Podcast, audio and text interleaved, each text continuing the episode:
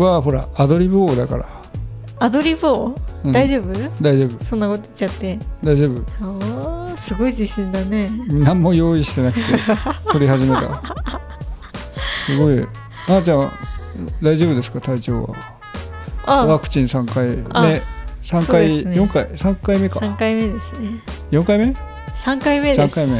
はい、うんなんか今朝少し熱あったみたいですそうそうそう昨日夕方打ってうん、でそその昨日は大丈夫だったからあ意外といけるかなと思ってで朝起きた時もなんか腕が痛いぐらいであ大丈夫そうやなって調子に乗ってたらなんか夕方ぐらいからあれ？これはちょっとやばいかもしれんみたいな感じになってきて熱測ったらちょっと微熱ぐらいで。あれ微熱っていうのよ7度5分って微熱ですか？微熱じゃないですか。私の中では微熱で8とかになるとこう熱が出てるって感じ、うん。まあ、僕、まあ、まー、ちゃん女性、えーでも平熱高いんだよね、6度5分って言ってたね。そうだね。高い方なのかな。僕も高いですよ。6度もう7分8分とかありますもん。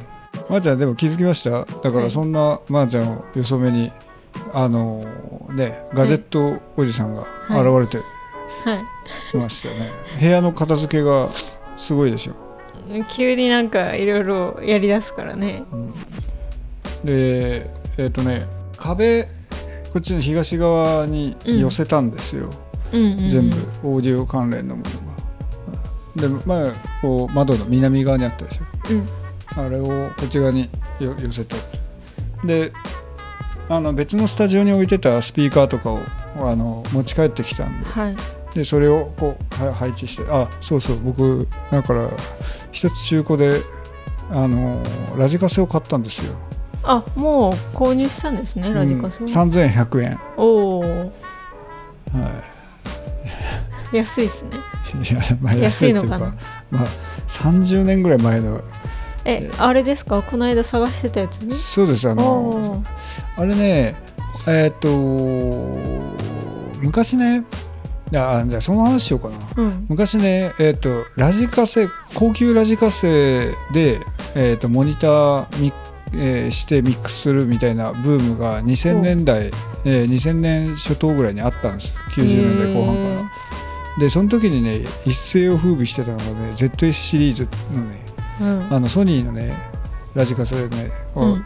あの後で見せるけど、ん。ZSF1 っていうのがあったんです。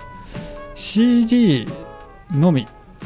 で LINE 入力は RCA であの赤と白の端子ね、で入力がついてて。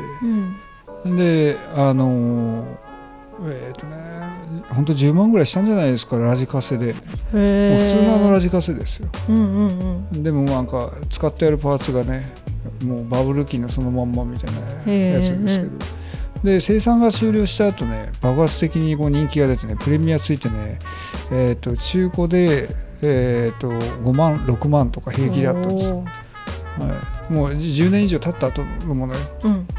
で90年代にあって2000年代に入ってえー、ともう2005年6年あたりではもうプレミアついてたんだ。よ状態の今のもうジャンクとかでも2万ぐらいで落ちてたから。でそのシリーズって ZS のシリーズっていくつかあって ZSM1 っていうのもあったんですよ。はいはい。でこれ使ってあるパーツは一緒だったんだけど CD じゃなくて MD っていうああはいはい。だから M1 だったんだろうけど、うんうん CD もついてない。MD だ。MD 再生のみなのにこれもね10万ぐらいしたただ 入力端子が RCA じゃなくてえーと 3.5mm はいはいフォンフォンジャックと、うんステレオミニプラグってやつですね、うんうん。だったんで、まあ、ちょっとあんまりその普及しなかったっていうやつなんだけど、まあ、これでもね高かったです。うん。これでもね3万4万したと思います。中古相場って。でこの2つがもうほとんど状態がいいのがなくて、うん。でまあなんだよ。あのパーツ取りで、えー、とジャンク品とかが売られてるのはちらほら見るぐらいで。うん。その後にね僕こうちょっとラジカセラジカセっぽいやつでね ZS、ええーと M7、えーと M5 っていうのが2つ出てたんですけどこの7っていう方はねそんなに僕も詳しくなくて、っうん。ていうのがあんまりスタジオで見かけることがなかったから。うん。だから ZS-M5 って M5 っていうのはあの、えーこれもステレオミニ端子での入力なんですけど、うん。まあえー、と MDCD と聴けるタイプでシルバーフェイスでねちょっとボックスススクエアな感じの形になっててね、見た目がねちょっとねあのレトロ感あってね、うん。あこれ結構人気でやったんですよ。でこれがまあ中古相場とかで今3万4万とかかなっう。んていうので、まあ、状態がいいのだとやっぱ4万とかするやつぐらいで、うん。まあまあこんな背景があると。うんこのリーズさあ僕が買ったやつもこの ZX シリーズなんですけど、はい。あのもうちょっと古くて時代が。でえーっと Day1 D1 ね、うん。Day1 ZS Day1 っていう、うん。あのーやつなんですけど。まあ当時でそのドデカホーンっていうのがねあの90年代のとか80年代後半からはは流行ってて、うん。まあ、スピーカーのコーンがでかいとうん。でちょうどまーちゃんの今そのポップガードあのウィンドスクリーンみたいな形のスピーカーがうん。2個こうついてるやつで、うこれは何かっていうと CD が出始めの頃なんですけど、まあ、当然 MD がまだ企画があったのかな。あまだ、うんまあ、でダブルカセットなんですよ。はいはい。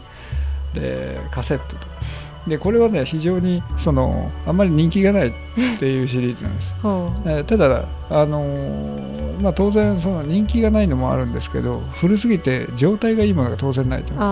で僕が買ったものもそんなにいいものではないかもしれないです。分かんないです。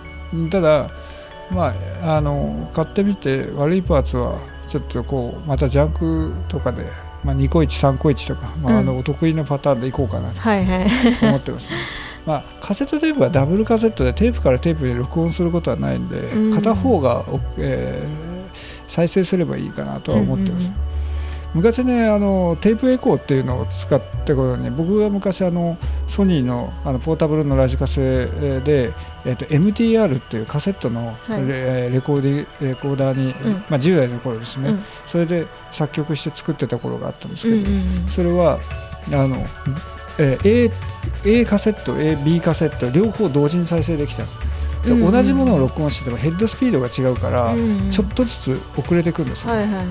まあ、テープディレイの原理ね。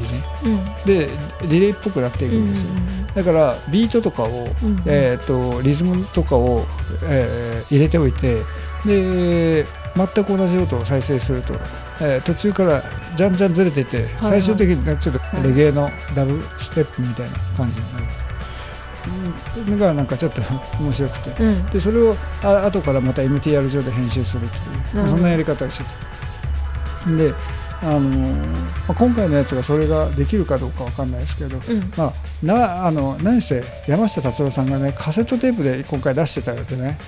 あれ聞いてみようかなと思って。ああせっまあかくだしそれもあったねねそう。